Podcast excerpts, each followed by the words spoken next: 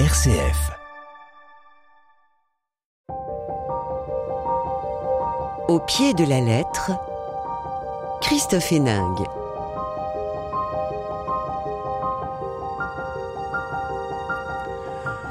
Au pied de la lettre, on parle littérature sur RCF et aujourd'hui on va faire un peu d'histoire avec mes invités. On va s'intéresser à des parcours de vie extraordinaires et pourtant tomber dans l'oubli parce que les destins ne restent pas gravés dans les mémoires, parce que l'histoire dévore ces personnalités qui nourrissent un temps l'actualité, parce qu'ils retournent à leur anonymat après s'être distingués. Pour René Bondou, la vie est pleine de rebondissements. Fleurettiste et sportif couronné, avocat et militaire, il se trouvera au rendez-vous de l'histoire de ce XXe siècle étonnant. Il reste lui-même, traverse les événements auxquels il assiste avec un naturel tranquille, une trajectoire qui pourtant nous impressionne. Phrase d'armes de Paul Gréveillac est publiée chez Gallimard. Et puis en suivant, Pandurang Kankodje, c'est comme ça qu'on dit on, peut, on le dit comme on veut, Patrick. Voilà, prononciation possible.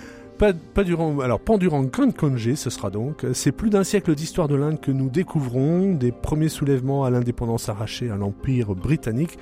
On pense naturellement à Gandhi, mais s'il éclipse les autres figures, il n'est pas seul à avoir œuvré pour chasser l'anglais du sous-continent. Samsara de Patrick Deville est publié au seuil. Les hommes de l'ombre, eh bien, ils font l'histoire parfois. C'est le thème du jour aujourd'hui et c'est maintenant sur RCF. Au pied de la lettre, Christophe Héningue. Bonjour Paul Gréveillac. Bonjour. Heureux de vous avoir au micro d'RCF. Dans vos romans, vous racontez la grande histoire à partir de personnages que vous allez chercher dans les mémoires, notamment sur la période de la Seconde Guerre mondiale hein, et le, sort des Juifs. Vous avez euh, emporté plusieurs prix et distinctions, notamment Maître et Esclave, prix euh, Jean Giono, c'était en 2018, Phrase d'armes, et votre septième roman, écrit à partir des archives personnelles de votre héros, cela aurait pu être une biographie, vous avez malgré tout besoin d'inventer, de raconter oui, j'ai choisi d'écrire un roman parce que ce qui m'a intéressé dans le parcours de cet euh, individu, euh, qui est donc un, grand anonyme, hein, personne ou presque ne connaît René Bondou, euh, c'est que si on fait un peu de recherche sur lui, on va tout de suite trouver un champion olympique en 1932 à Los Angeles, un vice-champion olympique en 1936 à Berlin. on va aussi découvrir qu'il a été un proche de Delà de Tassigny, euh, qui est devenu son chef de cabinet, euh, qu'il a été un des trois Français avec euh, Delattre et le colonel Demetz à être présent à Berlin le 8 mai, lors de la signature de la capitulation voulue par Staline. Voilà. D'ailleurs, d'où le 9 mai aujourd'hui, dans les ex-pays de l'URSS, on célèbre ce qu'on appelle le jour de la victoire. donc voilà, ça, ça on le trouve. René Bondou, c'est un personnage de second plan, historiquement, parce que c'est toujours celui qui a été un peu une forme de, euh, de, soutien. Euh, d'ailleurs, ce qui est intéressant, c'est que même quand il est champion olympique, il est champion olympique par équipe. Donc il y a toujours ce côté de l'individu peut-être un peu en retrait. Euh, et qui pour autant, comme vous le disiez, est toujours au carrefour de, l'histoire, au bon ou au mauvais moment, selon qu'on se place de la fortune ou pas sur le, de l'histoire. En tout cas, il traverse bah, les années 30, il traverse, euh, il est fait prisonnier à Dunkerque, etc., etc. Et ce qui m'a intéressé, ce n'est pas tant de raconter bien sûr cette histoire qui est déjà en elle-même euh, éminemment romanesque, mais c'est euh, de l'interroger. et c'est pour ça que le recours au roman finalement s'est imposé. Je n'ai pas voulu par exemple écrire un récit, mais j'ai voulu vraiment avoir cette perspective romanesque de jouer avec les époques, aussi d'avoir un narrateur qui est éminemment contemporain, pour nous interroger toujours euh, sur euh, euh, nous-mêmes, nos choix, nos destinées et finalement une forme de, de chance qui peut nous sourire ou pas. Mmh, et puis, du coup, on suit ça avec beaucoup de, de, détails aussi que, que, vous, que vous racontez. Bonjour Patrick Deville. Bonjour. Alors, Grand Prix de l'Académie française, c'était en 2021. depuis 1997, on vous suit hein, dans votre projet Abracadabra, euh, qui veut raconter la course du monde depuis 1860, année marquant le début de la révolution industrielle. Et vous pointez aussi les enjeux mondiaux. Hein. C'est un peu ça, je me trompe pas? La deuxième révolution industrielle, hein. hmm. après celle justement des filatures de, de la, fin du 18e, la 1860, c'est le c'est l'expansion économique de la Grande-Bretagne, la France et l'Allemagne qui vont provoquer mhm. les colonisations.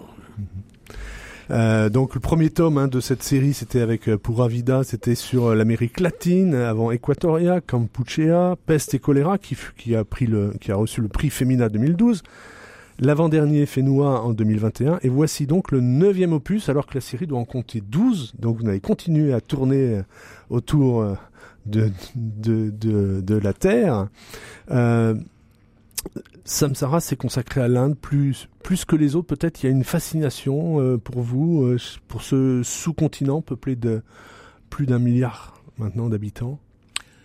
En tout cas, cette découverte a été euh, très très forte. C'est une zone géographique euh, qui m'a longtemps échappé, autant en Amérique latine, je suis chez moi depuis très longtemps, l'Afrique, je l'ai sillonné, j'avais écrit euh, deux, deux, deux livres sur l'Asie du Sud-Est, puisque j'avais suivi le procès des Khmer Rouges pendant trois ans.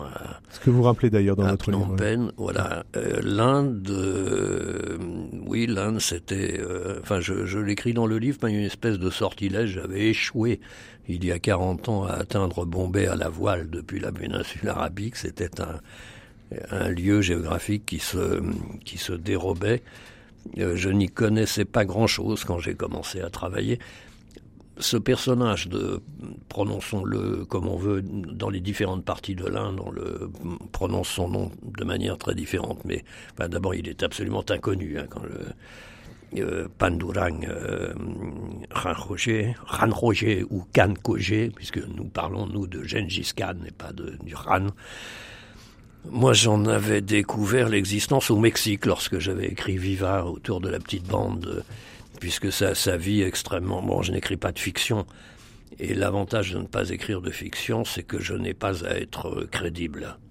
Euh, parce que je crois qu'un éditeur lisant cette vie euh, si rocambolesque, romanesque, et qui donc euh, passe une partie considérable de sa vie ensuite en exil au Mexique, tout ça sous de fausses identités, et, et, donc est très proche de la petite bande de Frida Kahlo, Diego Rivera, Tina Modotti, dont j'avais écrit le récit dans ce livre mexicain, c'est là-bas que j'avais découvert son existence et que je m'étais dit que j'en ferais le personnage principal de, ce livre indien en essayant de retrouver sa fille, hein, qui est une très vieille dame, qui est née mexicaine, mais qui est à New Delhi euh, à présent, mhm. et qui a versé les archives de son père à la Nehru euh, Library.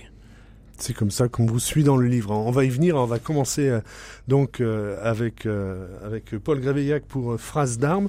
Le titre d'abord. Phrase d'armes. Précisez-nous le sens de, de, ce titre. Puis après, on rentrera dans, cette histoire de René Bondou.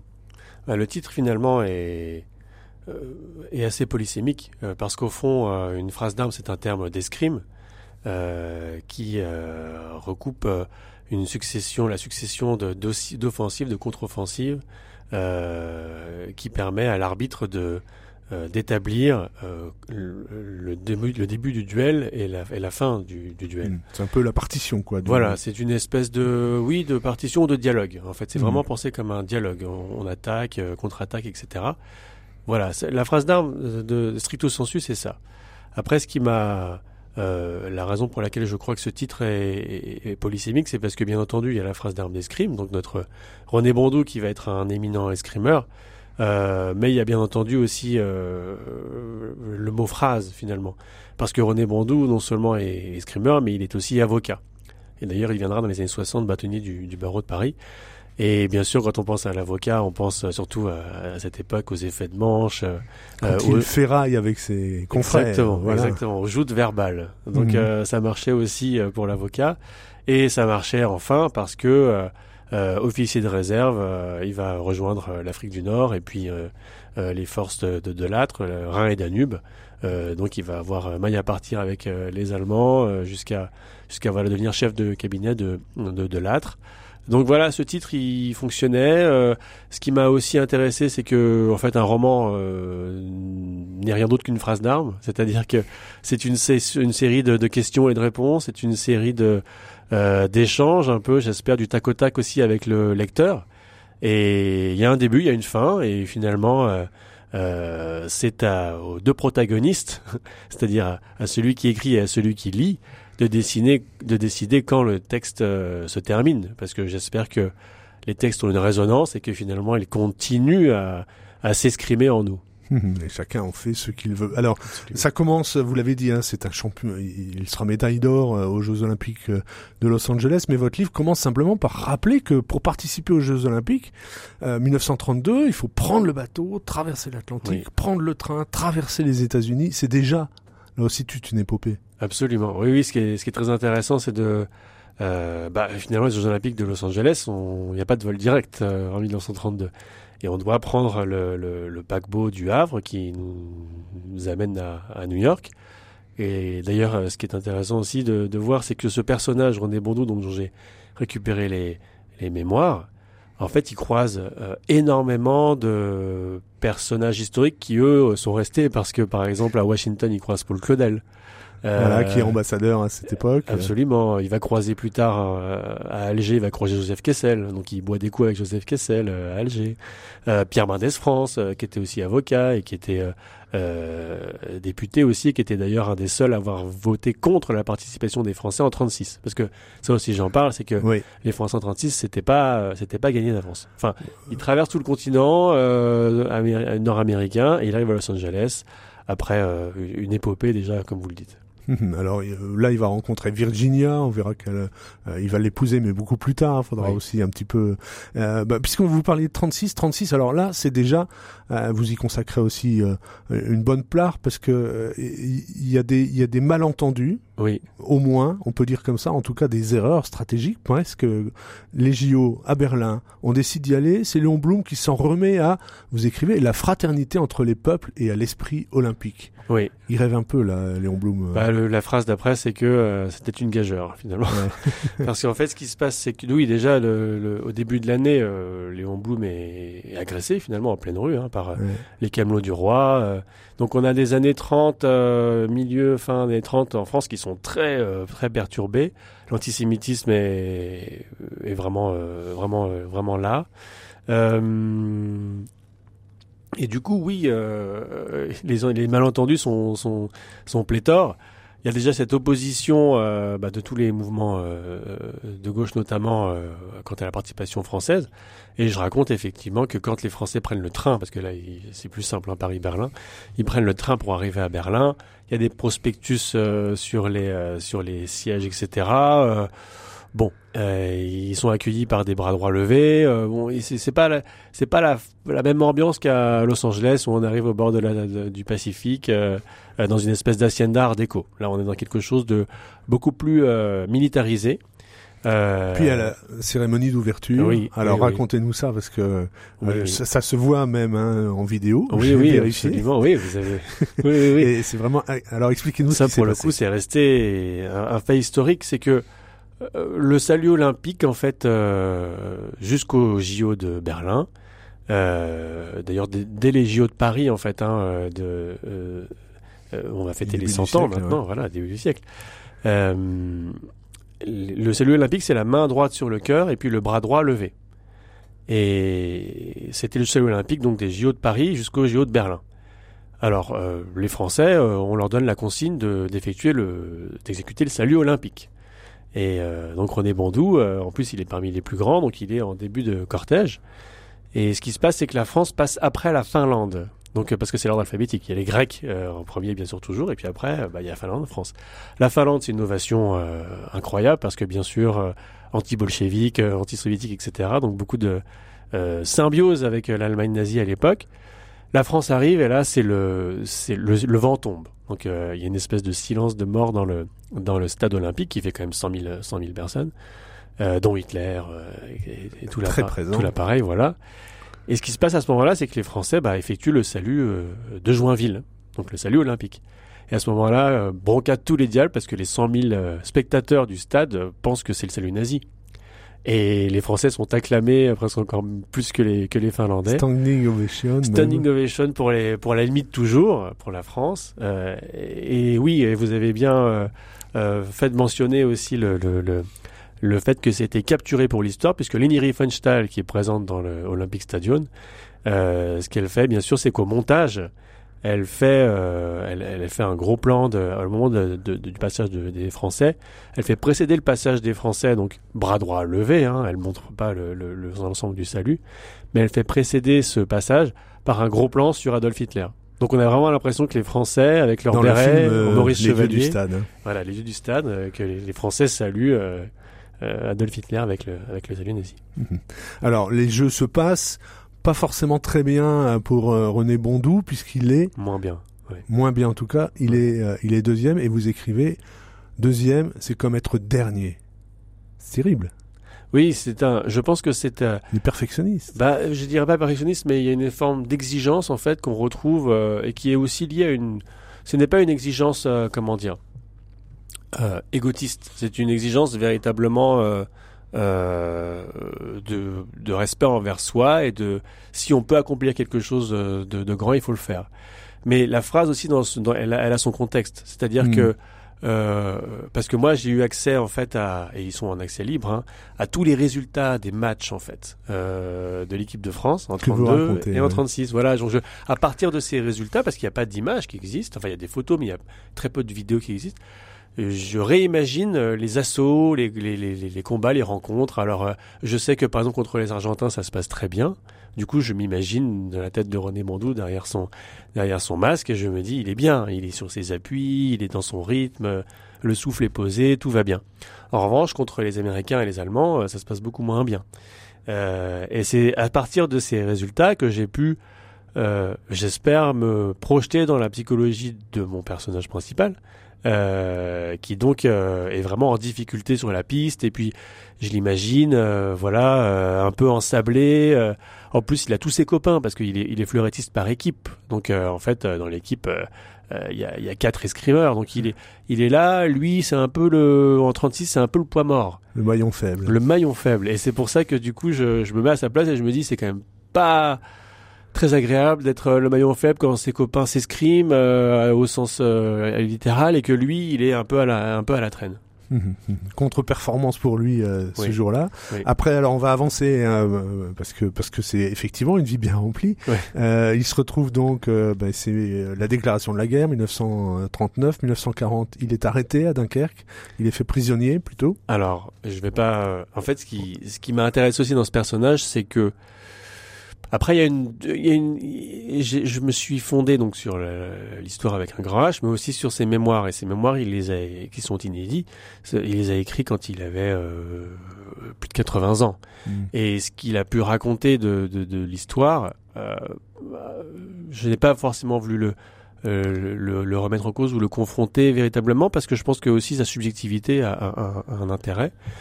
Et à Dunkerque, ce qui se passe, c'est que en fait, euh, il va chercher des ordres. Donc il va au Mhm. QG parce que son supérieur lui dit en fait, euh, euh, non, là on attend, on est en train de se faire canarder, mais euh, ils font des châteaux de sable, hein. il y a rien à faire et il va chercher des ordres et quand il va chercher des ordres, on lui dit mais on a ici le drapeau blanc, les Mercedes euh, arrivent, c'est fini fini. partez, enfin rentrez, rentrez chez vous.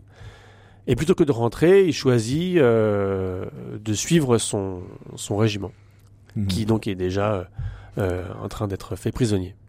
Donc c'est un choix. Ouais. Il pense en secret que le danger souvent donne sa saveur à la vie. C'est étonnant ça. oui, je pense que et c'est rigolo parce que j'ai retrouvé pas mal du coup d'images aussi de. On vivait dans les années 30, 40, euh, même après, hein, euh, d'une manière assez différente de, de celle qu'on a lire aujourd'hui. Aujourd'hui, il y a une espèce d'aversion au risque qui est très forte. Euh, euh, à l'époque, je pense que, par exemple, euh, l'escrime, c'est un mot révélateur. J'ai vu des, ils s'entraînaient euh, parfois euh, sans sans masque. euh, Enfin, les combinaisons étaient pas ce qu'elles étaient aujourd'hui. Enfin, il y avait, c'était un sport qui était très risqué. Et pourtant, c'est un sport qu'il chérissait plus que tout. Et oui, il a. là, je me suis projeté, mais je pense que s'il a toujours cherché aussi une forme de limite, euh, c'est pour pouvoir euh, vivre pleinement. Et que vivre pleinement sans vivre euh, sans connaître le risque, c'est quelque part être dans le coton. Mhm. Alors on va pas reprendre tout parce qu'il y a encore d'autres choses. On va pas raconter par exemple comment il se retrouve très proche effectivement de de Delattre de Tassigny. On va, hein, voilà, on va garder quelques quelques éléments euh, malgré tout. Euh, vous vous dites bien à un moment aussi que il est dans une vraie lignée de de, de, de juriste finalement. Hein. Si je retrouve, c'est à la page 37. Euh. Mais pour, pour, euh, je ne pense pas que, par exemple, on pourrait raconter sa vie, mais je pense que ce qui est intéressant avec un, un, un texte, c'est la manière dont on le raconte. Et finalement, mm. euh, René Bondou, on peut trouver sa vie, mais ce qui m'a intéressé, c'est justement la langue, le rythme et aussi la différence d'optique que j'ai pu avoir euh, comparé par exemple à d'autres textes qui seraient plus des, des, fresques historiques. Mhm. Il descend d'une longue lignée d'avocats, de magistrats. Certains ont été députés, voire ministres, et l'on trouve même, si l'on remonte assez loin, un procureur du roi. Oui, c'était vraiment du pain béni pour un romancier. Oui, euh, mais ce qui m'a intéressé aussi, encore une fois, c'est que ce type, du coup, qui est, qui est issu d'une lignée, en fait, de juristes, hein, qui s'inscrit dans un, euh, dans un habitus de, de, de classe euh, assez, euh, assez défini, il va aussi s'en affranchir. Et c'est ça aussi qui me qui m'a interpellé, c'est que par exemple de cet individu, euh, je, parle d'un grand bourgeois à la cour des miracles hein, quand même, parce qu'il a il a ce côté quand même, euh, voilà, il représente quelque chose, il a il y a une espèce de, presque d'effet de caste, j'ai envie de dire, et, et nonobstant, il est capable de s'ouvrir aussi sur autrui. Et par exemple, il est capable de euh, dans les geôles franquistes, euh, prendre la défense d'un anarchiste. Alors euh, c'est vraiment le dernier des anarchistes. Hein. Mhm. Et d'ailleurs, ce qui est rigolo, c'est qu'il y a une vidéo de lui qui existe, donc du bâtonnier Bondou, où il raconte qu'un de ses grands amis, c'était par exemple Léo Ferré. Donc on a ce type comme ça qui a l'air très imposant, très voilà Très classique, quoi. Très classique. et puis voilà, une voit tout tracé, qui chasse, qui, qui, qui cadre noir de Saumur, etc. Et pour autant, bah, il y a des aspects dans sa vie, sa, fonction, son rôle d'avocat, il a vraiment pris euh, comme une espèce de, euh, de mission. Et il a vraiment essayé de défendre euh, des, des candidats qui n'étaient pas forcément sur son chemin tout tracé. Hum, hum. Patrick Deville, vous écoutez Paul Gréveillac depuis tout à l'heure nous parler de son livre. Qu'est-ce que vous Qu'est-ce que ça vous inspire Ce que, ce, ah, qui, nous en dit de ce personnage assez étonnant de Ronan T'as très envie de le dire, parce que malheureusement je l'ai pas fait encore, mais c'est c'est un excellent sujet, puis c'est passionnant, enfin, le, ce, personnage. Non, j'étais en train de penser, j'avais, dans le livre précédent, Fénois le Polynésien, j'avais écrit la vie d'Alain Gerbeau, très proche de Jean Borotra. Alors là, ce n'est pas l'escrime, mais le tennis avec des vies également assez romanesques, puisque Borotra, euh, il commence tout de même, il accepte de travailler pour euh, Vichy, puis ensuite il est réhabilité, il devient conseiller sous la Ve République sportive dans des ministères.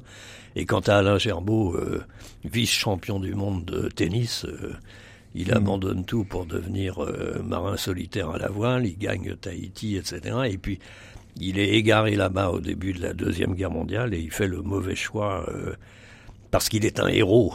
Euh, pilote de chasse de la Première Guerre mondiale, il est perdu, etc. Et il fait le mauvais choix et il soutient euh, Pétain et finalement il en mourra puisque évidemment le, la Polynésie française devient gaulliste instantanément, enfin pas vraiment d'ailleurs pour des raisons politiques puisque le, slogan euh, était à l'époque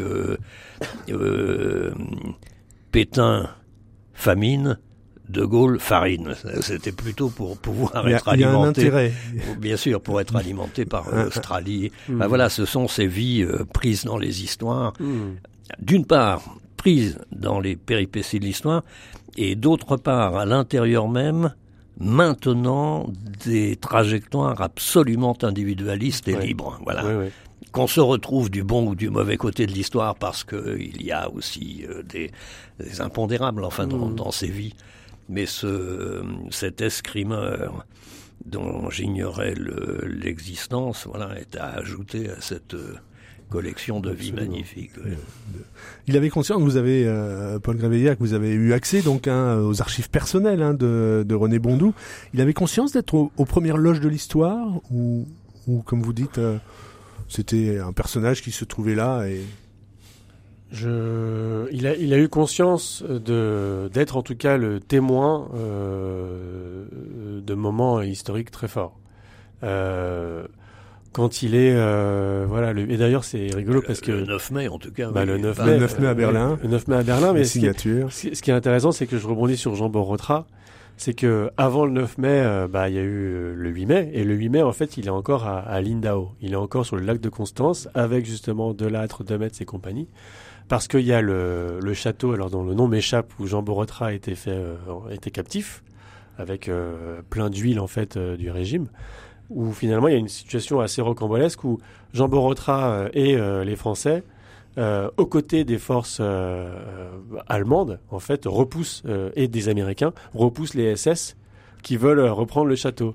Donc Jean Borotra s'évade comme ça et termine dans un enfin étant dans ce dans ce chat dans ce dans ce grand hôtel à Lindau sur le lac de Constance et euh, bah, le- la veille, il est encore avec Jean Borotra. Et puis le lendemain, il est dans le Dakota euh, pour d'ailleurs euh, avec euh, enfin, bon an mal an arriver à Berlin pour la signature de la capitulation. Mhm. Donc euh, oui, il, il sait euh, les, les gens qui croisent. Hein, il croise aussi Végan, enfin euh, des, des personnages qui, euh, a, a fortiori à l'époque, ont une espèce de bah, d'aura et puis de résonance euh, contextuelle très forte. Euh, et donc il est d'autant plus conscient, je pense, euh, de traverser un moment historique que certains des personnages que nous aujourd'hui on- pouvons citer nous paraissent lointains. Mhm. Mais à l'époque, oui, quand il va à Riom voir les procès, le procès de Riom, il, il est en plein cœur du, du réacteur, entre guillemets. Vous voulez bien nous lire un passage de, Oui. de votre livre? J'ai sélectionné dans Phrases d'armes. Bah, C'est un passage qui illustre bien justement la, la, le pourquoi du roman et le, le, le, le pourquoi d'une non-biographie et d'un non-récit. Euh, donc je vais, je vais le lire. On vous écoute. Et nous Pourquoi avons-nous écrit ce livre? Pour établir à quel point on en sait peu d'un homme, explorer ces zones d'ombre par-delà les légendes, dissiper la brume qui l'entoure à la poursuite de son fantôme? Et pourquoi donc cet homme, justement, pas un autre?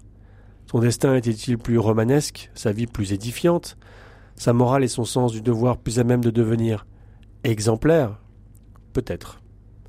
Avons-nous souhaité marcher dans les traces d'un témoin qui nous a, par le truchement d'un hasard souverain, légué ses mémoires et tant d'autres choses? Par le subterfuge du roman, nous rapprocher de quelqu'un que nous ne connaîtrons pas, nous nous sentons à présent qu'il va nous manquer? C'est possible. Avons-nous écouté notre instinct qui nous dictait la démarche, inventé dans la glaise du réel une sorte d'itération chanceuse et pas toujours tendre de l'honnête homme?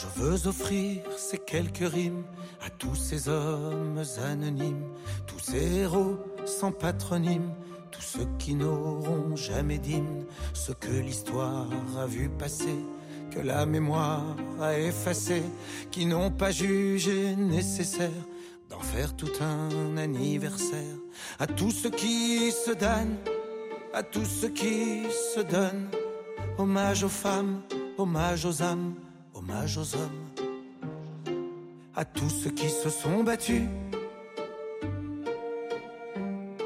qui ont gagné sans l'avoir su.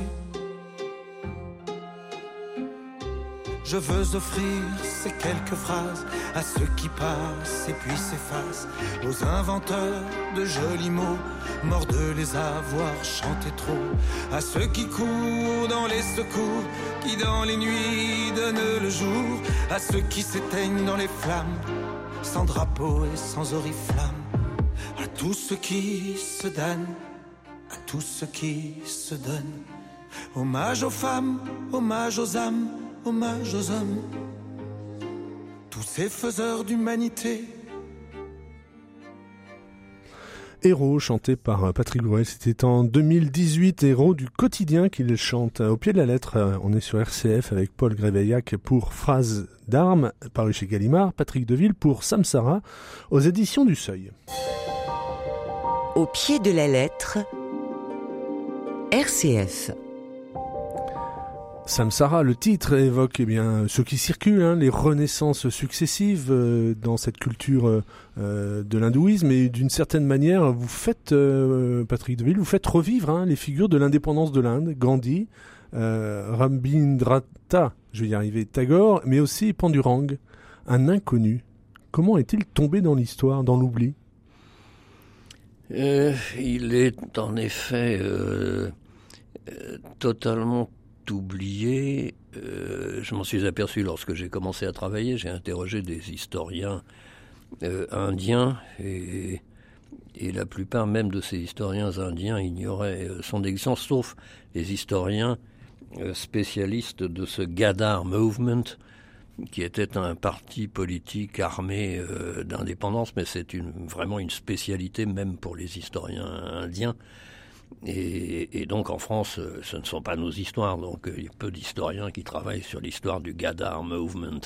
Hmm. Et puis il est oublié aussi, mais un peu comme c'était le cas d'Alexandre Yersin en peste et choléra, parce qu'il a passé euh, la plupart enfin, de sa vie loin de, de l'Inde. Réfugié au Mexique, comme disait tout Oui, enfin, il a, la première fois, il s'est embarqué à Bombay sur un navire des messageries maritimes, il avait 20 ans. Euh, pour partir combattre à, l'étranger, enfin chercher une formation militaire pour devenir révolutionnaire euh, professionnel. Donc il part à 20 ans et il revient en Inde bien après euh, l'indépendance. Il est, il est sexagénaire lorsqu'il revient, mm. lorsqu'il revient en Inde pour finir sa vie. Vous racontez hein, dans votre livre, il y a, y a ce match, j'ai envie de dire, entre le héros de la non-violence, Gandhi, et puis le combattant révolutionnaire. Ils se connaissent, ils se détestent, ils s'ignorent euh, ils ne se rencontrent jamais, pour, mais pour des raisons aussi euh, de géographiques. Euh, géographiques, puisque c'est l'inverse. Mohandas Gandhi part très jeune à Londres pour ses études de droit, devient avocat et ensuite vit et milite pendant 20 ans en Afrique du Sud. Mhm. Et lorsque Gandhi décide de rentrer en Inde, c'est en 1915. Et à ce moment-là, euh, Pandurang est en train de combattre auprès des Allemands euh, en Perse. Donc ils ne se croiseront jamais, mais ce qui... Euh, parce que Gandhi, lui, ne voulait pas profiter des malheurs de l'Angleterre. Donc ce sont réellement les deux voies parallèles. Mais enfin, dans tous ces livres, j'essaie de trouver deux personnages pour mettre leur vie en parallèle un peu sur le modèle de Plutarque. Mais moi, je ne suis pas un moraliste, mais enfin un grec et un, romain, euh, hmm. voilà. Euh, je ne le fais pas à des fins de, de moraliste, mais pour éclairer l'histoire. Enfin, de la même façon que pour voilà cette histoire de cette interrogation du génie dans Peste et choléra, j'avais pris Alexandre Yersin et Arthur Rimbaud, qui de la hmm. même façon sont contemporains mais ne se sont jamais rencontrés. Et là, ces deux-là, ce sont les deux voies opposées. Le, la voie qu'invente Mandas Gandhi de la, du satyagraha, la, la, résistance non violente, la lutte non violente, même la guerre mm. non violente. Mm. Parce que cette non-violence, elle suppose une capacité de violence telle, euh, voilà. Et, et, et qui lui a une voie beaucoup plus habituelle au XXe siècle de, de freedom fighter de, cherche à devenir mm. militaire, ce qu'il devient.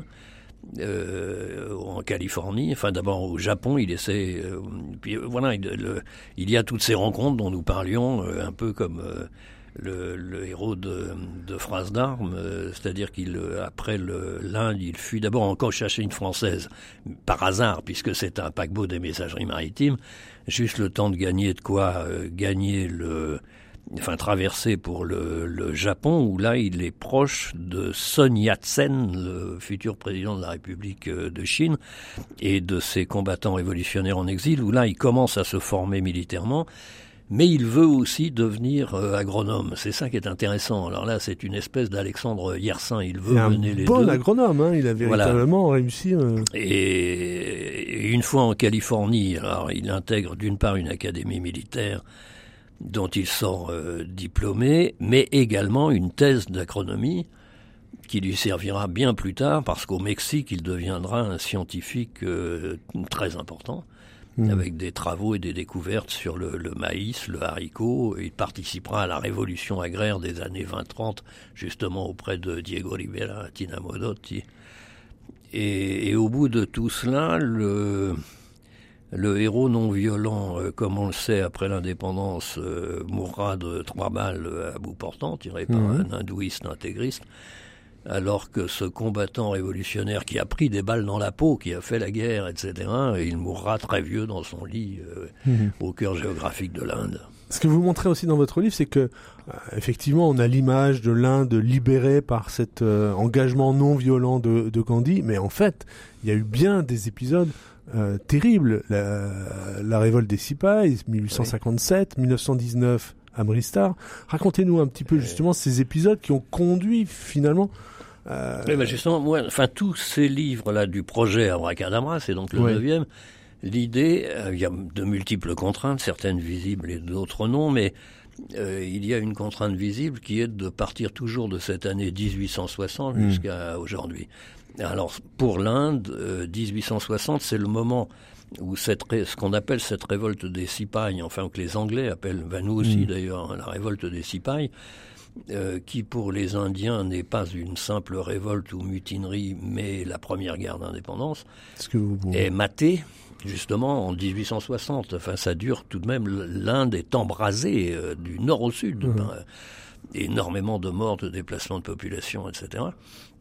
Et c'est le moment où la colonisation britannique, la, la, colonisation britannique d'économique devient politique, puisque jusqu'à euh, cette guerre, euh, l'Inde était aux mains de l'East India Company. C'était purement économique. comptoirs, quoi. Et une espèce de, de mosaïque, parce qu'il y avait tous les comptoirs européens. Euh, danois, français, portugais, il y avait beaucoup d'États princiers qui échappaient à, aux, Britanniques. À partir de 1860, c'est réellement une colonisation euh, euh, politique et, ensuite se mettent en place ces différentes stratégies pour essayer de d'obtenir l'indépendance de, de, ce pays avec des voies très différentes.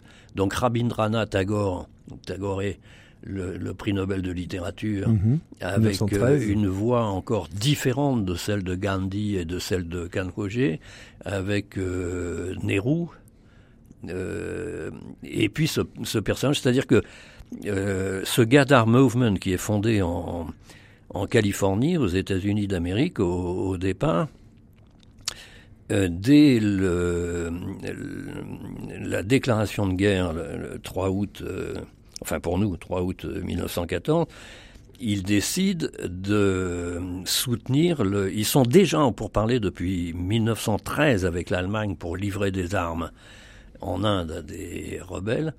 Mais donc là, il décide de partir euh, combattre auprès des Allemands en, Europe, avec cette idée que l'ennemi de mon ennemi est mon ami.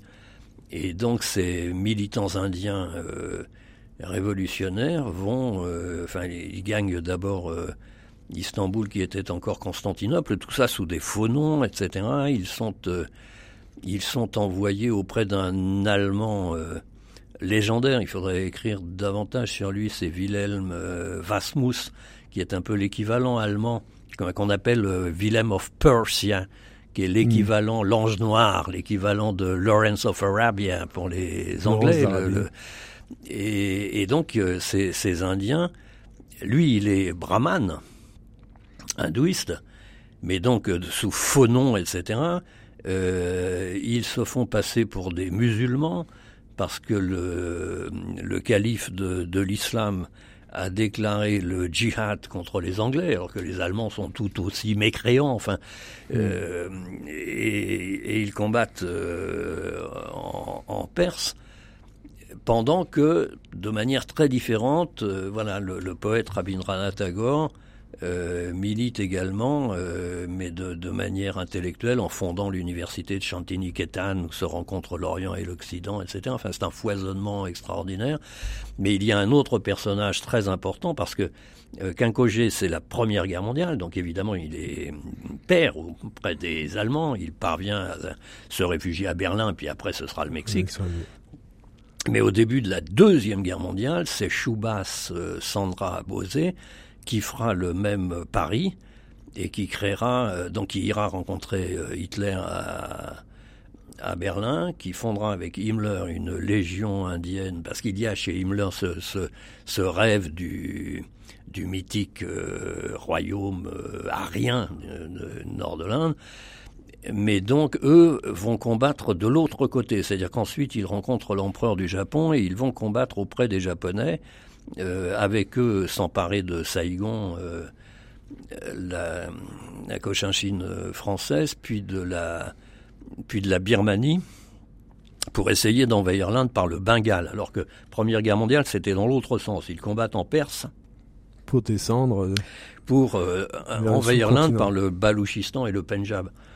Et à chaque fois, évidemment, c'est un échec. Mais c'est-à-dire que cette indépendance de l'Inde, ces, trois guerres d'indépendance de l'Inde jusqu'en jusqu'en 47, ça se passe tout de même. Voilà le, le du point de vue de ceux qui combattent, euh, ça se passe beaucoup avec le soutien euh, des, des, Allemands pendant les deux guerres mondiales et ensuite ils vont essayer d'obtenir le soutien de l'Union soviétique. Mmh. Ce qui est très étonnant, c'est que l'aéroport de Calcutta, enfin, qui aujourd'hui s'appelle Kolkata, euh, au Bengale porte toujours le nom de Subhash Chandra Bose, qui est, qui est ce type qui a combattu un auprès des nazis. Euh, voilà, combattant oui, militaire. Oui, oui, oui, mais auprès des nazis. Auprès des nazis. Le, c'est...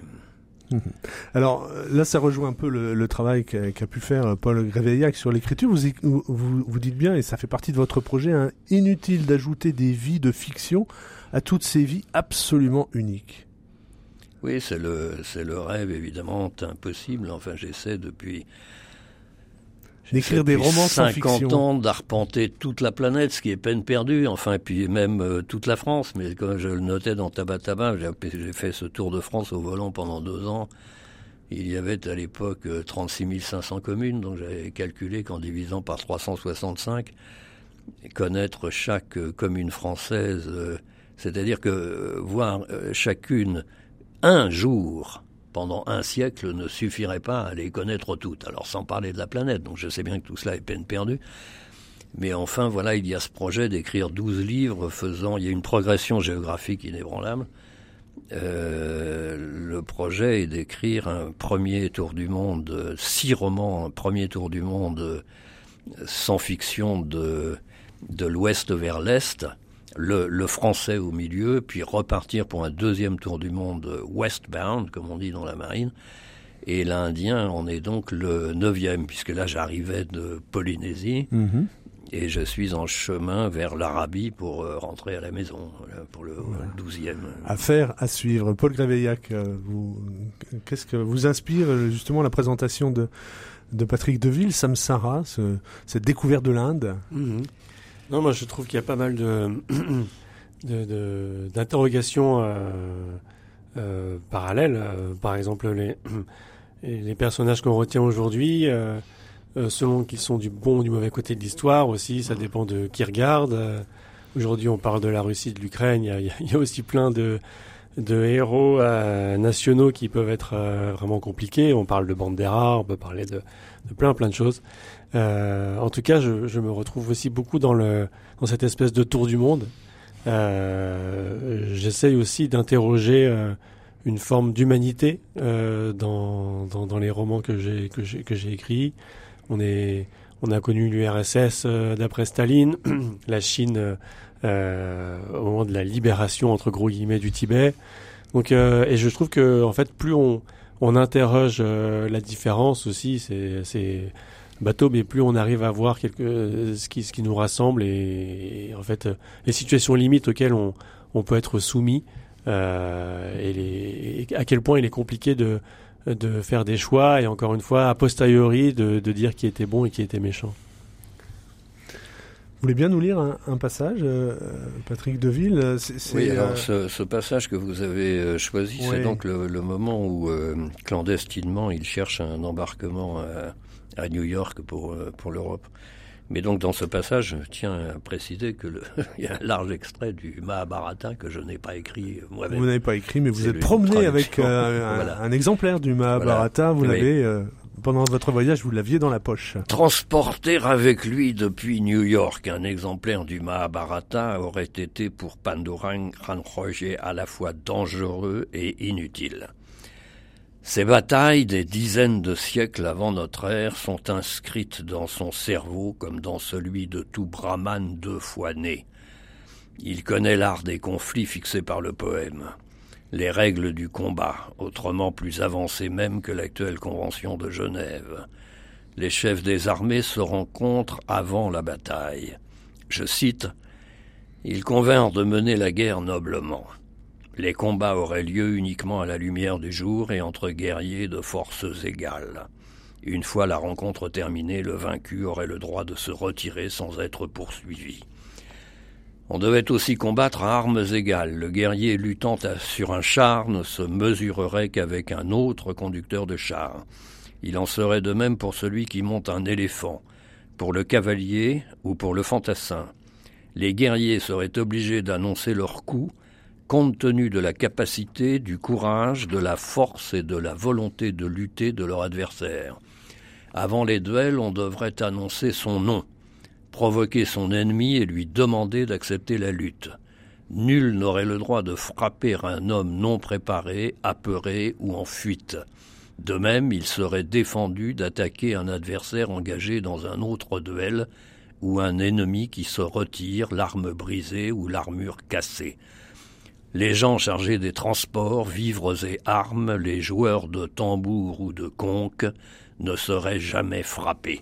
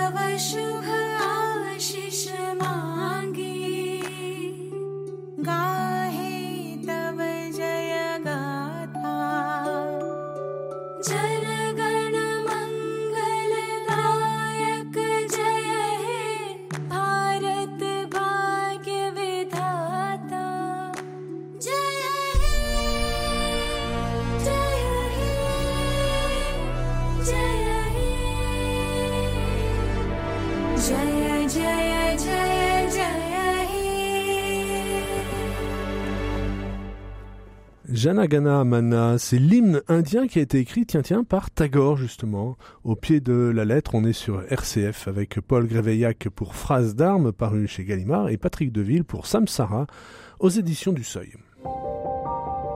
Au pied de la lettre, présenté par Christophe Héningue dans la petite bibliothèque de la semaine et dans le même esprit hein, des livres euh, de mes, de mes invités, William, c'est le livre de Stéphanie Hocher qui réinvente la vie de William Shakespeare entre 1585 et 1592. Huit années durant lesquelles le jeune William disparaît des radars. L'occasion rêvée pour l'écrivain d'imaginer la vie du dramaturge qui a tout juste 21 ans, déjà marié, tenté par le théâtre, fuyant la peste. Enfin voilà, une épopée réinventée qui scelle un destin et nourrit l'imaginaire d'un futur génie. William de Stéphanie Hocher, publié aux éditions Rivage. Et puis un autre baroudeur encore, Jean-Luc Coatalem, qui s'est livré à un voyage immobile. Il nous raconte une nuit au musée Guimet à Paris. En ce début d'été, écrit-il, l'idée de me retrouver en Asie en plein Paris m'excitait, mêlant les récits de voyage et les histoires familiales avec ce qu'il faut de poésie. Il écrit encore Partir, n'est-ce pas céder d'abord à l'imagination Voilà, sous le titre une chambre à l'hôtel Mekong de Jean-Luc Coatalem et dans la collection Ma nuit au musée, c'est paru chez Grasset. C'est Alina Gurdiel hein, qui dirige cette collection Ma nuit au musée.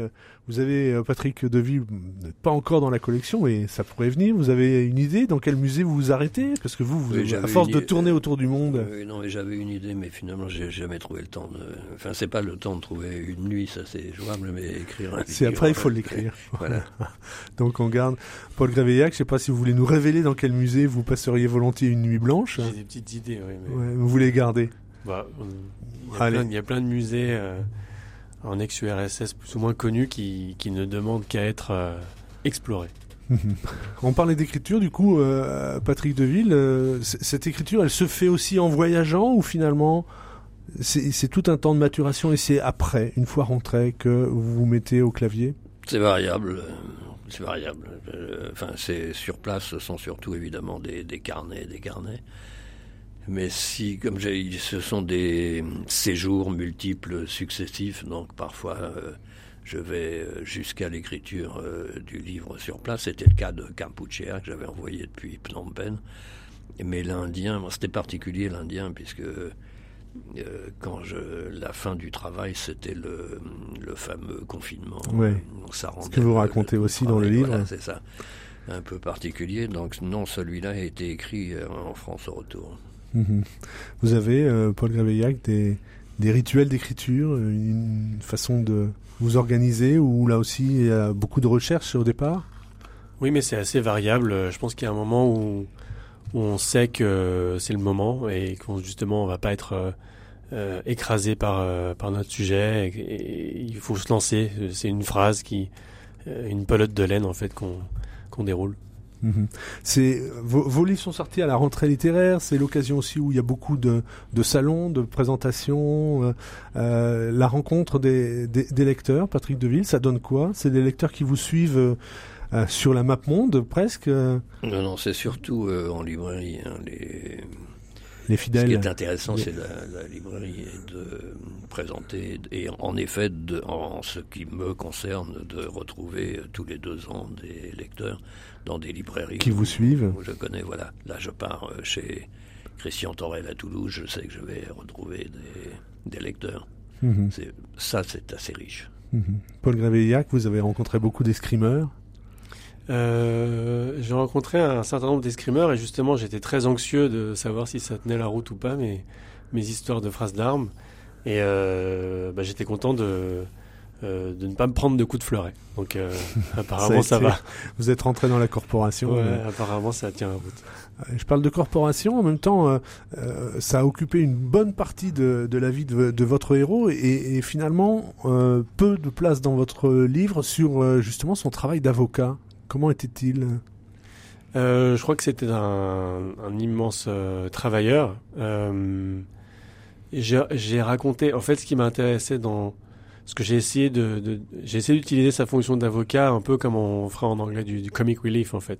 Hmm. Parce que j'ai essayé de de trouver des des, aspects. C'est un avocat de la propriété privée, hein, René Bondou. C'est pas justement, c'est pas Gandhi. Donc c'est ça qui m'a euh, j'essaie de trouver des, anecdotes euh, intéressantes et pour aussi faire euh, une espèce de contrepoint à cette grande histoire et de, parler en fait d'un individu qui, comme, comme tout un chacun, a, un travail.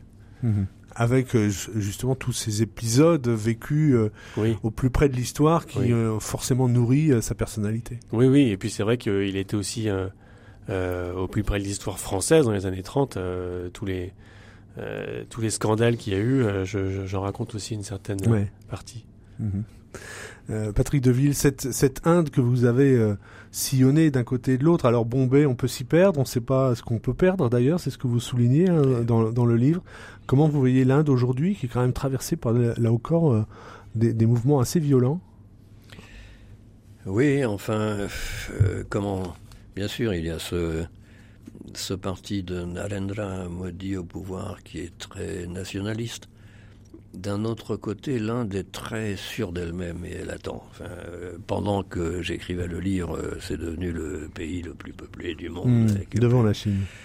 plus d'un milliard et demi d'habitants, euh, l'Inde est absolument consciente, là je ne parle pas de Narendra Modi, mais de la société, est absolument consciente d'être au, centre du monde et d'être un acteur absolument incontournable de l'avenir.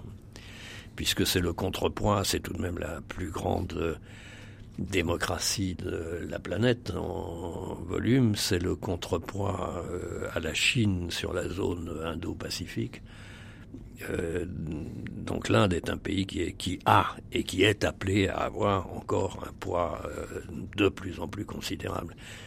Et, et, qui ne se mouille pas trop. C'est le principe même de le, voilà, c'est l'héritage du non-alignement. Enfin, mm le, relation avec euh, tout le monde, achète de l'armement français mais de l'armement russe, euh, développe, est en train de devenir la, la pharmacie de la planète, euh, forme un, des, milliers, dizaines de milliers d'ingénieurs dans tous les domaines.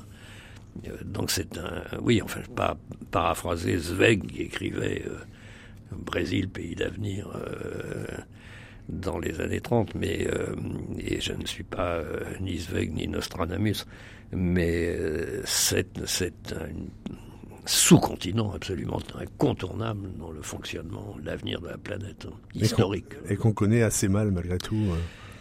Oui, c'est vrai, c'est vrai. Oui, oui. D'ailleurs, les...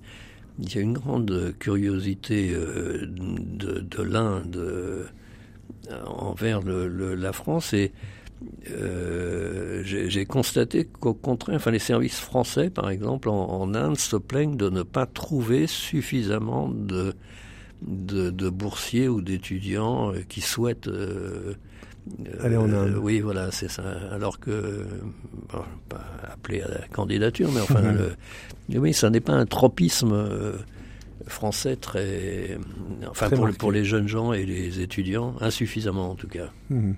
Paul Gréveillac, vous avez, vous, un penchant peut-être plus l'Europe de l'Est, la Russie, ou euh, la Chine dont vous avez parlé aussi, qui a fait l'objet d'un de vos romans euh?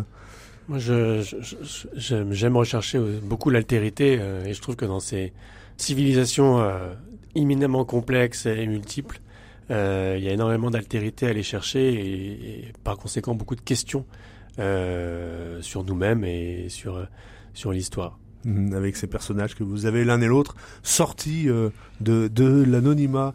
Euh, on arrive au terme de l'émission. Peut-être vous avez un, un, conseil de lecture pour les auditeurs d'RCF, euh, un livre récent ou un livre au contraire incontournable, comme on ah mais écoutez, en ce qui me concerne ce matin, c'est Phrase d'armes, bien sûr. je ne l'ai pas eh lu ben encore. Non, non, en blague, voilà. voilà, c'est un bon conseil. Vous avez écouté la bonne émission. Euh, Paul Graveillac Moi, honnêtement, je suis très intéressé par euh, le, le, le, projet Samsara. Euh, après, je, je, pensais comme ça, euh, top of my head, comme on dit. Je pensais à Malaparte, parce que aussi, il y a cette espèce de complexité dans ces personnages, et dans lui-même, euh, qui est parfois, d'ailleurs, très problématique. Mais si on pense à la peau, on pense à Caput, moi, c'est des choses qui, m'ont, qui me portent encore.